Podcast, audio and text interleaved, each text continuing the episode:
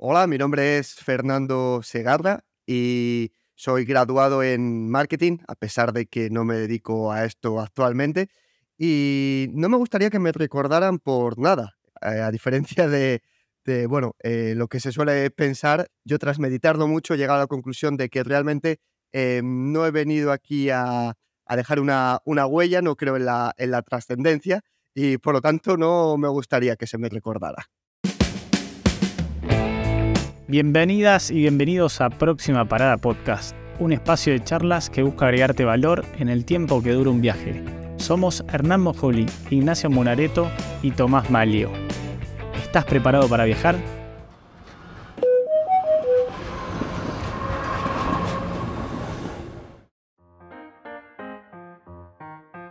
Qué bueno, Fernando. Bueno, un gusto de contar con vos. Muchas gracias.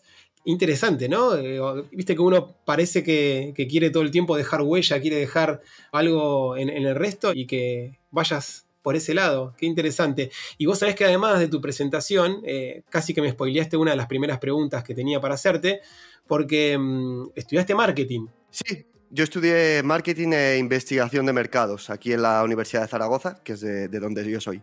Entonces, eh, mientras hablabas de las 4P, empezabas a ver cuestiones de macroeconomía, eh, cuestiones numéricas y de investigación.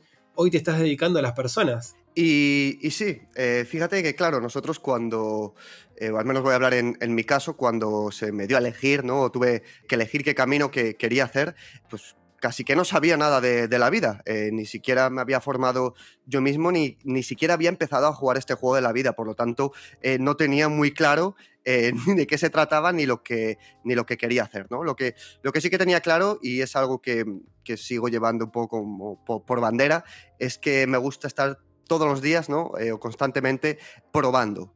Explorando nuevos territorios y a partir de ahí decidiendo pues eh, qué es eh, aquellos que me gustan más o aquellos que, que, por ahí no me gustan tanto. ¿no? Elegí marketing porque siempre me ha interesado mucho el mundo de la economía y el mundo de la empresa y siempre he tenido eh, un perfil un poco emprendedor. ¿no? Entonces, bueno, elegí un poquito esta carrera que me llamaba la, la atención y, bueno, de, de, hecho pues fue bastante, bastante útil.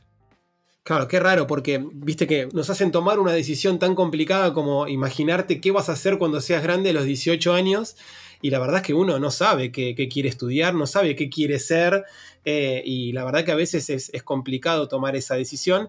Pero en tu caso particular, independientemente de la decisión que tomaste, fuiste adaptando ese camino de formación, o como me gusta decir a mí, de deformación, para poder eh, llevarlo a esto que, estás eh, hoy en día. ¿no? ¿Cómo fue ese cambio?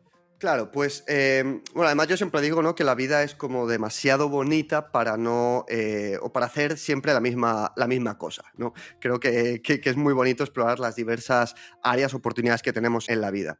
¿Cómo fue un poquito el camino? Pues mira, yo estudié marketing. Cuando acabé la carrera tenía claro que me quería ir a, Inglaterra, a aprender inglés, a explorar ese territorio, a conocer otras culturas, otras formas de, trabajar. Y pues la intención era estar ahí un año eh, aprendiendo inglés. Finalmente me quedé cinco y quería no solo aprender inglés, sino poner en práctica los conocimientos adquiridos en marketing, eh, pero en ese país, ¿no? Donde iba a ser pues mi primera experiencia eh, laboral. Eh, lo que pasó es que, claro, me di cuenta que nadie me había enseñado a buscar empleo. Por lo tanto, eh, tuve un proceso en el que me costó bastante encontrar ese primer empleo, hasta que finalmente dije, bueno, si aquí lo que estamos haciendo eh, no es otra cosa que vender eh, mis servicios profesionales a una empresa, ¿no? Entonces, si vengo del marketing, ¿por qué no aplicar el marketing a, la venta de, mis servicios profesionales a un único cliente que va a ser a, una empresa, ¿no? Y así lo hice, ¿no? Me creé una, una especie de estrategia propia, pues para mi uso personal, no tenía otra intención. Lo que pasa es que mm, no era el único que estaba en esa situación, sino que había un montón de eh, hispanohablantes, porque eh, no solo gente de España, sino un montón también de, Latinoamérica venían a, Inglaterra a buscar empleo y estaban en la misma situación. Con lo cual, pues me iban pidiendo consejo y les iba ayudando.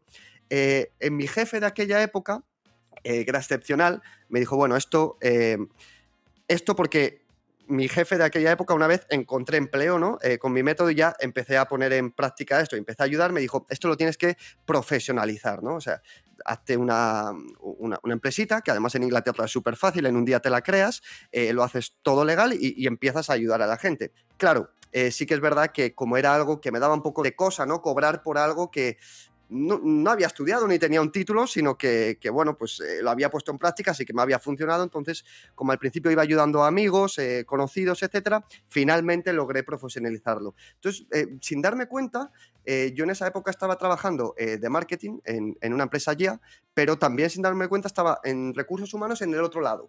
Y poco a poco, a partir de que también estaba en LinkedIn, empecé como a conectar más con ese eh, mundo de recursos humanos desde la parte de la orientación profesional o la ayuda a buscar empleo y eh, los que estaban en, el otro lado del proceso, que eran pues, los reclutadores, eh, los directores de recursos humanos, a entender un poquito todo, porque evidentemente estaba ya ofreciendo un servicio y me quería y tenía pues la, un poco la obligación moral de preparármelo bien, ¿no? Y me empezó a gustar mucho, entonces así fue un poquito el salto. Lo viviste en carne propia, podemos decir. Eh, lo viví en, carne propia y, luego es verdad que, claro, eh, lo que pasaba que no solo, me di cuenta que no solo era en, Reino Unido donde teníamos ese problema, sino que en España sucedía lo mismo, que no, no nadie nos enseña a buscar empleo, ¿no? Eh, acabamos la carrera, vamos formados y venga, ahora vete al mercado laboral y búscate la vida, pero algo tan sencillo como hacer un currículum, no, yo me acuerdo, la, primera me descargué el, Europress de, de internet y a partir de ahí va un poco configurando el currículum pero, pero bueno, un desastre. Y el cambio es, es gigante, ¿no? De venderse bien a, no venderse tan bien. Totalmente, Creo, que es algo, un denominador común, creo que todos tenemos el mismo problema, ¿no? A veces nos da miedo decirlo, contarlo, pero creo que a todos nos pasa decir, che, ¿cómo me presento? ¿Cómo, ¿Quién soy? ¿Qué muestro en el CV? ¿Qué contás? O sea, creo que es algo, digamos, no menor, ¿no? Tendría que estar, digamos, en las bases. Y lo mal visto que está venderse, ¿no? Porque a uno a veces le dicen eso, ¿no? Que como que está mal visto que uno se venda. Y en definitiva somos nuestro propio producto. Claro, y es un proceso bastante lógico, lo que pasa que, no sé, o sea, me, incluyo a mí mismo, evidentemente, porque hice un montón de cagadas, sobre todo perdí mucho tiempo buscando empleo, ¿no? Cuando yo dije, pero vamos a ver si llevo cuatro años estudiando marketing, que me han dicho orientación al cliente, personalización, eh, bueno, toda la historia del marketing, ¿no? Eh, digo, ¿por qué estoy mandando el mismo currículum a todas las empresas? Digo, esto no genera ningún impacto, ¿no? Entonces ya digo, bueno, a ver qué necesita cada empresa, ¿no? Cada cliente en particular, y según eso, vamos a ver lo que lo puedo ofrecer y se lo voy a ofrecer personalizado en un paquetito eh, que, es el currículum y una carta de presentación. Bueno, es, que la diferencia es abismal porque le estás dando lo que están buscando. Entonces, ¿qué pasa? Que, empiezas a tener ofertas de, trabajo y, era algo bastante sencillito, ¿no? ya no me dedico a eso, eh, pero bueno, así, así digamos que empecé en, el mundillo. ¿Y qué, qué es el talento para vos? Pues mira, el talento es una de las palabras eh, que más se usa en, esta época, pero que menos claro se tiene eh, sobre, sobre la definición de talento. ¿no? Claro, por eso te la tiro, porque me gusta que hablemos de eso. Talento, talento bajo mi definición y la definición de, mi empresa, ¿no? de Más Humanos, eh, talento es un recurso dado talento es algo que, viene dado y todos tenemos. Y además que todos tenemos los mismos talentos, que son eh, cinco talentos humanos. Esto bajo mi, mi, bueno, nuestro corpus conceptual, ¿no? Entonces, ¿Todos tenemos talento? Sí, y además todos tenemos los mismos. Por lo tanto, es algo con lo que nacemos, pero cuidado, tenemos que desarrollar porque si nosotros no nos encargamos de desarrollar y poner en práctica esos talentos que vienen dados, se van a quedar ahí, es decir, no, no van a alcanzar su máximo potencial. Y eso, digamos, hoy, tal como decís vos, las organizaciones lo pregonan mucho y se habla mucho del desarrollo, del talento y cómo cada uno puede, puede desarrollarlo. Y, ahí me, me surge la primera duda, digo, cuando uno tiene que desarrollar esos talentos, digamos, hoy que estás de los dos lados del mostrador, digo, desde el lado de la organización, como también, bueno, desde el lado del consultor, digo, ¿quién crees que tiene la mayor responsabilidad de desarrollar ese talento? ¿Crees que es la organización? ¿Crees que, es uno mismo? ¿Cómo lo ves? Hay un primer paso fundamental para, para poder desarrollar el talento y es tener conciencia de cuáles son estos talentos sobre los que estamos hablando y poder identificarlos. A partir de ahí nosotros vamos a poder identificar estos talentos en nuestro día a día. Por lo tanto, la función de la empresa es hacer ver, es dar a conocer estos talentos para que luego sí cada miembro del equipo, de la organización, pueda eh, conscientemente ir identificando estos talentos y cómo van eh, variando en, en grado de, potencia en cada uno de los momentos y actividades que van realizando. ¿no? Si no tenemos claro los talentos, evidentemente va a ser muy difícil que, bueno, que los identifiquemos y, sepamos ver cómo varían en nosotros. Muchas veces se tiende a equivocar, y esto para mí es un fallo bastante de base, eh, solemos equivocar talento y habilidad. Y es algo bastante diferenciado, ¿no? Em, la habilidad viene del talento, no, no al revés, ni se pueden equiparar. Me encanta esa, porque acá eh, Fer te explica él muy básico, o sea, para que lo entendamos todos, y después te tira teoría, y eso me explota el cerebro. Que me encantan los videos de TikTok que son muy claros cuando contás algo, y recién justo estabas dando eso y dije, wow, me encanta que, sea bien. No, yo vengo de sistemas, nada que ver a ustedes, eh, informática duro, cuadrado, eh, y el talento, bueno, hay un montón de cosas alrededor de eso, pero hace, hace no mucho leí en LinkedIn que me, me gustó mucho una frase tuya de, de todas las tantas que publicás, que, que hablas sobre el compromiso de, de las personas, y, digamos, cómo generar que la persona que está dentro de tu empresa o trabaje ahí genere el tiempo y esfuerzo ¿no? que, que se necesita, ¿no? Cómo generar eso. Y me gustó mucho, ¿no? Porque se da por sentado como que, bueno, no, tiene que trabajar y tiene que esforzarse al máximo, al 100%. Ese ida y vuelta. ¿Cómo, cómo, digamos, me paro del lado de emprendedor, del líder y del empleado? Claro. ¿Cómo se genera? Esto, bueno, esto todo un, un temazo, ¿no? Eh, que aquí podríamos estar hablando varias, varias, horas. varias horas, ¿no? Em, al final, por un lado, tenemos que tener en cuenta que una empresa es, es un agente social, ¿no? Eh, su, su, función es, es generar un, un, beneficio, un aporte a la, a la sociedad. Esto como empresa eh, tiene que estar claro, ¿no? Porque afecta, eh, una empresa no es un edificio, sino son eh, todos los miembros que, forman parte de, de, la organización. Un líder, un jefe, es un gestor de recursos humanos, es un organizador de, de tareas, es un gestor también de, de tiempos y de optimización de, procesos, ¿no? Entonces, si nosotros tenemos esta función y vamos separando la empresa, el líder y, el talento, lo más importante es que, optimicemos eh, todos los, procesos, todos estos recursos para conseguir este fin social, que no es solo el producto que deriva o el servicio que deriva de la empresa y, que da un beneficio a la sociedad, sino cómo estamos usando eh, este recurso, en este caso humano. ¿sí? Por ejemplo, eh, no sé si te refieres, eh, creo que fue ayer o antes de ayer que, hablaba de, esto, y es que hay una diferencia entre valor y coste, ¿no? Pero nosotros tenemos que, tener en cuenta que el coste de un empleado es el valor del mismo en sus usos alternativos, ¿no? Esta es, la definición eh, de coste. Es decir, si nosotros estamos poniendo un recurso humano a realizar una tarea para la cual ni es la más productiva, ni lo más eficiente, ni está aprovechando todos los talentos, estamos dejando de utilizar entre comillas, o sea, pongo utilizar, pero utilizar humanos, eh, entre comillas, ¿no? asignar eh, tareas en algo que podría aportar mucho mayor valor a, la sociedad y a la empresa. Entonces, esto es algo que, un jefe, un, líder, eh, tiene que tener muy, en cuenta. Por otro lado, y cómo generamos este compromiso también, no sé si conocéis de dónde viene la palabra trabajo, no sabéis, la etimología es un poco dura, ¿la conocéis? No nos vas a dar malas noticias. Danos buenas noticias, a ver, contanos. Bueno, trabajo viene de, Tripalium. Eh, tripalium de, latín, que era un instrumento de, tres palos, eh, y era un instrumento de, tortura. Por lo tanto, eh, trabajo viene, viene a, referirse a, tortura, ¿no? a mí más que trabajo... Con razón, con razón. claro, por eso, por, eso que no vamos contentos los lunes, ¿no? No, no solemos ir muchas, muchas veces con, con esa alegría. A mí me gusta más que trabajo, me gusta llamarlo talento en acción. Es decir, eh, poner los talentos que cada uno de nosotros tenemos más desarrollados en, ese eje de talentos a disposición de esa empresa, de ese propósito, ¿no? Eh, me gusta más esa definición, porque eso ya genera, voy a la pregunta, ¿no? Ese, ese compromiso y, y, esa satisfacción a la hora de estar haciendo lo que a nosotros nos gusta, que además se nos da bien y que además estamos reportando positivamente a, tanto a la empresa como, por supuesto, a la sociedad. ¿no? Eso es lo que genera más compromiso, más satisfacción que el hecho de, una, de un intercambio o una relación meramente transaccional en el que nosotros ponemos X horas del tiempo a cambio de X eh, euros. ¿no? no sé si me, si me he ido por las ramas. No, no, e, excelente. Y vos sabés que te escuchaba y iba mucho a esta diferencia entre motivación e incentivo. ¿No? Cuando, cuando uno puede trabajar con, justamente con la motivación, algo que es intrínseco, algo que, que, tiene que ver con tu propósito, y no así tanto con un incentivo que ahí sí puede venir a jugar en tema económico y en definitiva puede incentivarnos a hacer algo a tal punto algo que no nos guste, o sea, hasta ese nivel, ¿no?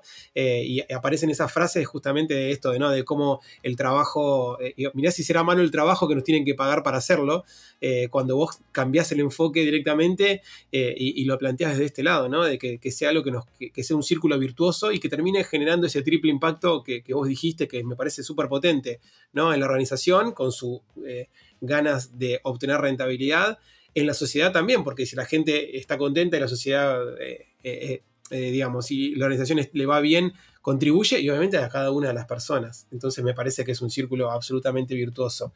Ahí, Fernando, quiero ir un poquito más sobre tu organización, donde vos trabajás, donde vos has, generado, que tiene que ver con, con un nombre que además es muy potente, que es Más Humanos. Es así.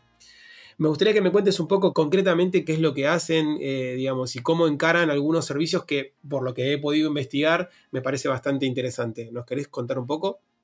Sí, por supuesto, por supuesto.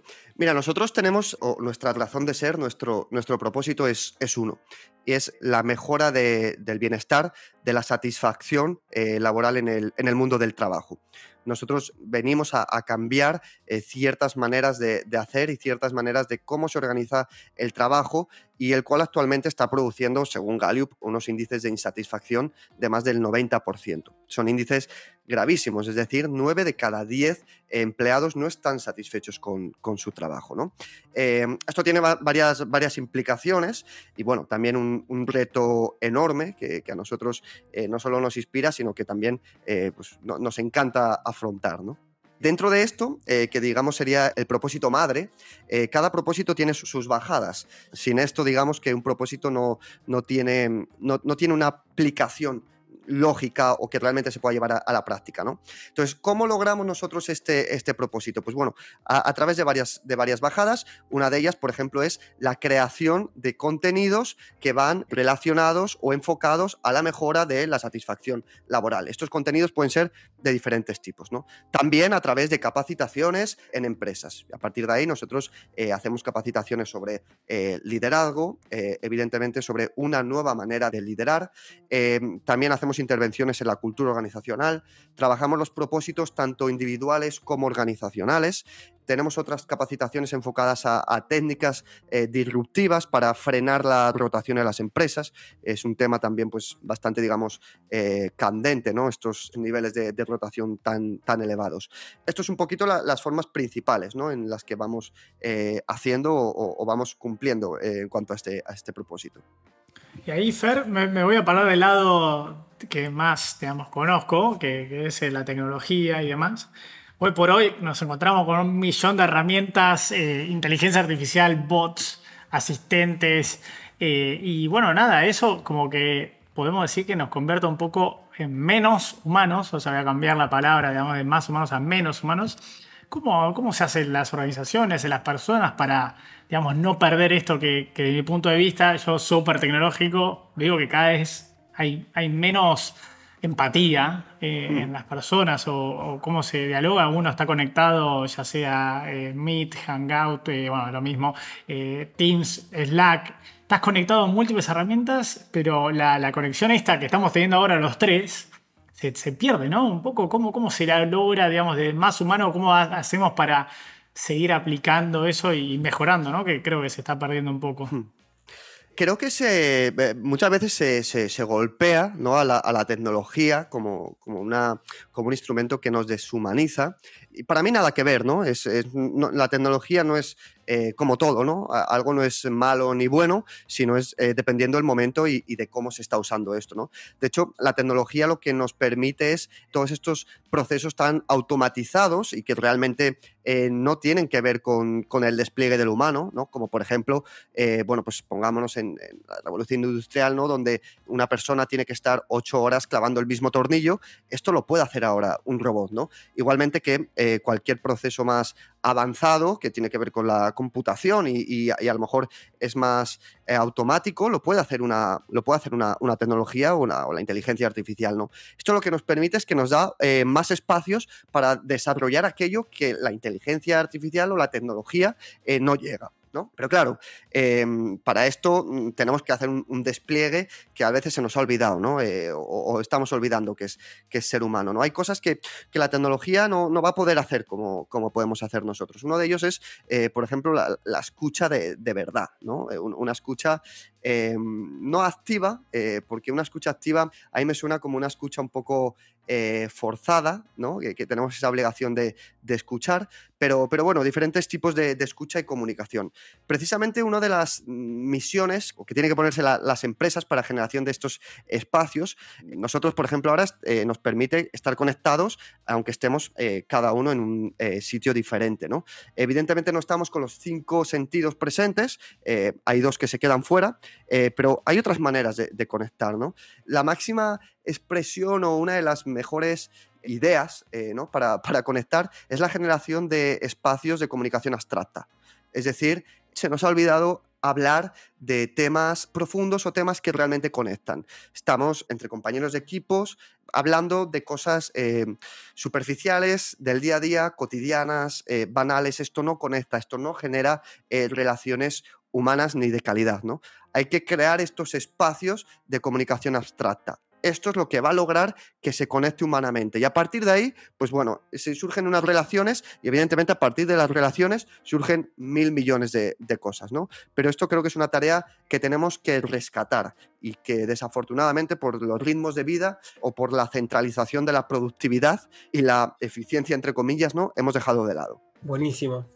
La verdad que comparto y, está excelente el ejemplo. Creo que la, tecnología tiene que hacernos cada vez más humanos para hacer las cosas que la tecnología no puede hacer y darnos ese tiempo que, estábamos utilizando para eh, generar planillas, eh, abrir y bajar una barrera, justamente para poder tener esas conversaciones y, ser más humanos totalmente. Así que eh, me encantó, Fernando, la verdad que estuvo, estuvo buenísimo. Ahí estamos llegando de a poquito al final, pero antes me gustaría hacerte una, una pregunta final y es aprovechando todos tus conocimientos y que vos estás, digamos, monitoreando y viendo el mundo del trabajo, me gustaría saber qué, tendencia estás viendo, qué, qué ves que, eh, que es algo disruptivo, es algo nuevo eh, y que se está trabajando hoy en el mundo de las personas y crees que de acá a unos años, no sé si unos años es como mucho, eh, es un, plazo demasiado largo, pero ¿qué crees que, últimamente se está viendo y crees que tenemos que estar conectados con, ese, con esa tendencia? ¿A qué exactamente te, refieres? ¿Se está viendo en cuanto a qué? Y, por ejemplo, no sé, capacitación en cuanto a algún proceso, en cuanto a algún formato, eh, o, qué se está hablando hoy en las organizaciones de algo disruptivo o nuevo dentro del área de las personas. Vale, vale. Lo que yo estoy notando, he notado sí en este presente, podríamos llamar entre comillas, pero fue disruptor la, la pandemia, que parece que, que, queda ya muy lejos, ¿no? Pero, pero bueno, hace, hace, hace no tantos años. Es que se está buscando eh, justamente ese, ese propósito, ¿no? Esa, esa razón de levantarse por la mañana, ¿no? Y, y, ir a un trabajo que nos ofrezca algo más que un mero salario. Creo que esto tiene bastantes implicaciones, como por ejemplo estamos viendo las elevadas tasas de, rotación e incluso cuando se dio este fenómeno de, la gran renuncia. ¿no? Eh, se está tomando este tiempo para, para pensar un poco sobre em, qué es lo que estamos haciendo, por qué hacemos lo que hacemos, que se dio sobre todo en la pandemia, que nos, permitió este, este espacio para, pensar, a pesar de que la pregunta está ahí, pero la respuesta creo que todavía no se ha encontrado. ¿no? Pero creo que se está buscando para mí es una pregunta que, me gusta hacer, ¿no? Es, eh, ¿trabajamos para quien nos paga o trabajamos para la humanidad, ¿no? Entonces, creo que esta pregunta surgió en, la mente de muchas personas, ¿no? Eh, bueno, está bien y evidentemente que tenemos que trabajar, tenemos que hacer un aporte a la sociedad y además necesitamos esa parte económica eh, para poder vivir, ¿no? lo material es imprescindible. Eh, no, es, el total de nuestra vida, pero tiene que estar ahí, no puede estar de lado. Ahora bien, eh, yo voy a estar toda la vida haciendo esta misma tarea o aguantando ciertas cosas o hay algo más.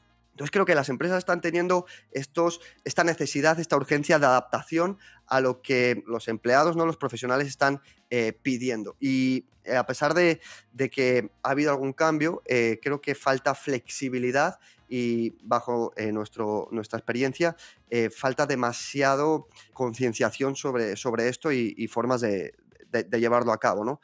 porque si no, va a ser difícil que, que, se construya y se, y se se constituya ¿no? un, proyecto, una empresa en el, en el, largo plazo si el talento está continuamente moviéndose y no hay un, compromiso. Uh, tremendo, tremendo. Me gusta que también hablas de satisfacción laboral y me parece muy loco, digamos, hablar sobre eso, ¿no? Satisfacción laboral, ¿qué es, no? Y, lo que uno siente, pues lo recién estaba diciendo, ¿no? Que es, va un poco ahí alineado a que la gente tiene que estar satisfecha para, para, querer trabajar, ¿no? Porque si no, uno se va a quedar, quedar siempre haciendo lo que uno prefiere, ¿no? En vez de ir a trabajar, ¿no? Fíjate, hay, hay, un índice que nos gusta, con el que nosotros trabajamos, en un índice propio que se llama el índice de cumplimiento. Y el índice de cumplimiento es, yo estoy contento con mi profesión, es decir, con mi trabajo, con las acciones del día a día, pero no lo estoy para nada con el entorno de la empresa, ¿no? con esos factores que son específicos de, la empresa. Eh, ¿Estoy satisfecho?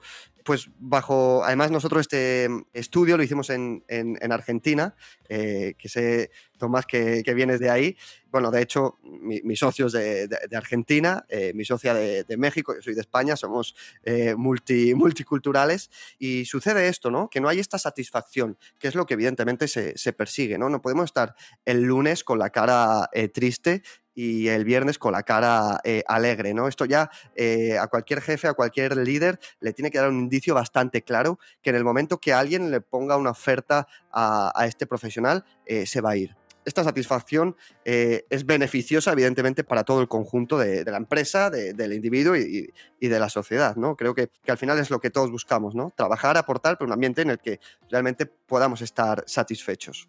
Totalmente, totalmente.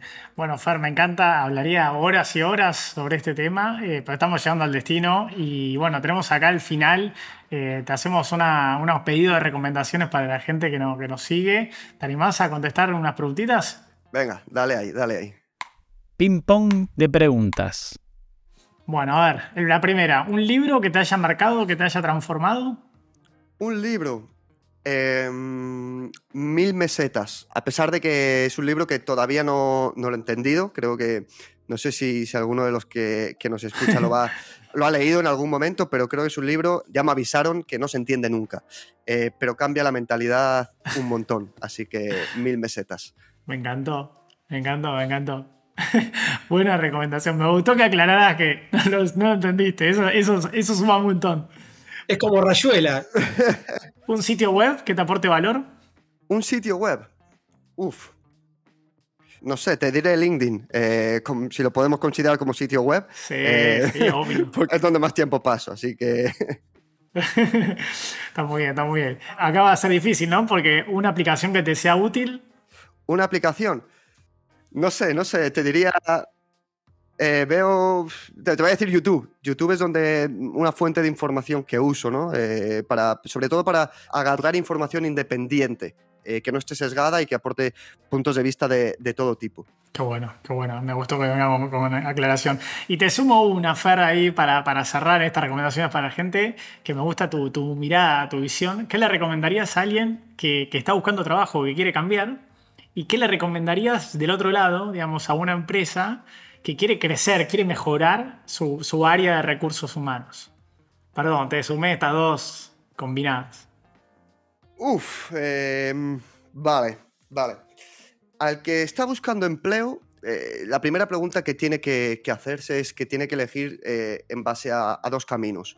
Uno es el de la conveniencia y el otro es el de la pasión es importante tener en cuenta nuestro punto de partida y cuál es la prioridad o lo que estamos necesitando en este momento, eh, teniendo en cuenta que la pasión es algo que no necesariamente la tenemos que encontrar en el trabajo o la vayamos a encontrar en el trabajo. Muchas veces nos volvemos locos eh, porque no encontramos el trabajo que nos apasiona. Quizá que no está. Eh, os voy a dejar también la etimología de pasión. Pasión es sufrimiento. De ahí la pasión de Cristo. Eh, así que, bueno, si vamos a buscar algo que nos apasione, también hay que prepararse para, sufrir. Para el área de recursos humanos, tiene que, humanizar el área, eh, la empresa, Y esto significa que las relaciones no tienen que ser meramente transaccionales. Es decir, nosotros podemos aportar ciertas, ciertos espacios dentro de nuestro horario eh, laboral, ciertos contenidos, ciertas formaciones que no necesariamente eh, tienen que servir para la empresa a la que se está trabajando en particular, sino para em, ese individuo o para la humanidad, ¿no? E, en, general. Esto lo que va a generar es eh, no solo un compromiso, em, sino que también una relación de calidad. Es decir, estamos haciendo las cosas eh, por el hecho de hacerlas bien, eh, por el hecho que creemos que tenemos que hacerlas así y no con el objetivo de que usamos ese, entre comillas, recurso humano para obtener algo y, utilizarnos como esa moneda de cambio, ¿no? Claro, qué, qué buena esa percepción de, más humanos con más recursos y no tanto de recursos humanos, ¿no? Eh, esa visión de, humanizarlo también, así que qué interesante. Fernando, la verdad que te, vamos eh, a dejar, te agradecemos muchísimo por tu tiempo, eh, por por todos los conceptos y la información que nos, que nos dejaste. La verdad que lo valoramos muchísimo y seguramente quienes nos estén escuchando y viendo también. Eh, pero bueno, te queremos contar que este podcast se llama Próxima Parada y queremos saber entonces cuál es la próxima parada de Fernando Segarra. A nivel profesional, a nivel eh, de, viaje. La que vos quieras. Puede ser, tranquilamente, si nos querés contar. Próxima parada, no, no lo sé. Eh, a nivel de viaje, Argentina, que es eh, el destino. A comer asado. Sí, sí, sí. Estarás invitado en alguna de mis clases, será un placer recibirte, Fernando. Bueno, fantástico. Quiero, tengo, tengo que ir para, Buenos Aires, que lo he retrasado ya por, por unas cuestiones, así que eh, esa va a ser mi próxima parada. y ahí os aviso, os aviso de, una. Será, será un placer recibirte y, seguramente que aprovecharte un poquito, sé que vas a venir de vacaciones, pero para que también sigas generando ese impacto positivo en la comunidad también, que seguramente sé que es parte de tu propósito y por eso estás, estás orientado con eso. Encantadísimo, te lo agradezco, te lo agradezco muchísimo. Será un placer entonces. Muchísimas gracias Fernando Segarra por ser parte de este viaje y al resto nos encontramos en la próxima parada. Muchas gracias. Muchas gracias por acompañarnos en este viaje. Si te gustó, te invitamos a compartirlo en tus redes sociales para que seamos más los que haremos valor. Si quieres conocer más viajes, puedes entrar en próximaparadapodcast.com. Te esperamos en la próxima parada.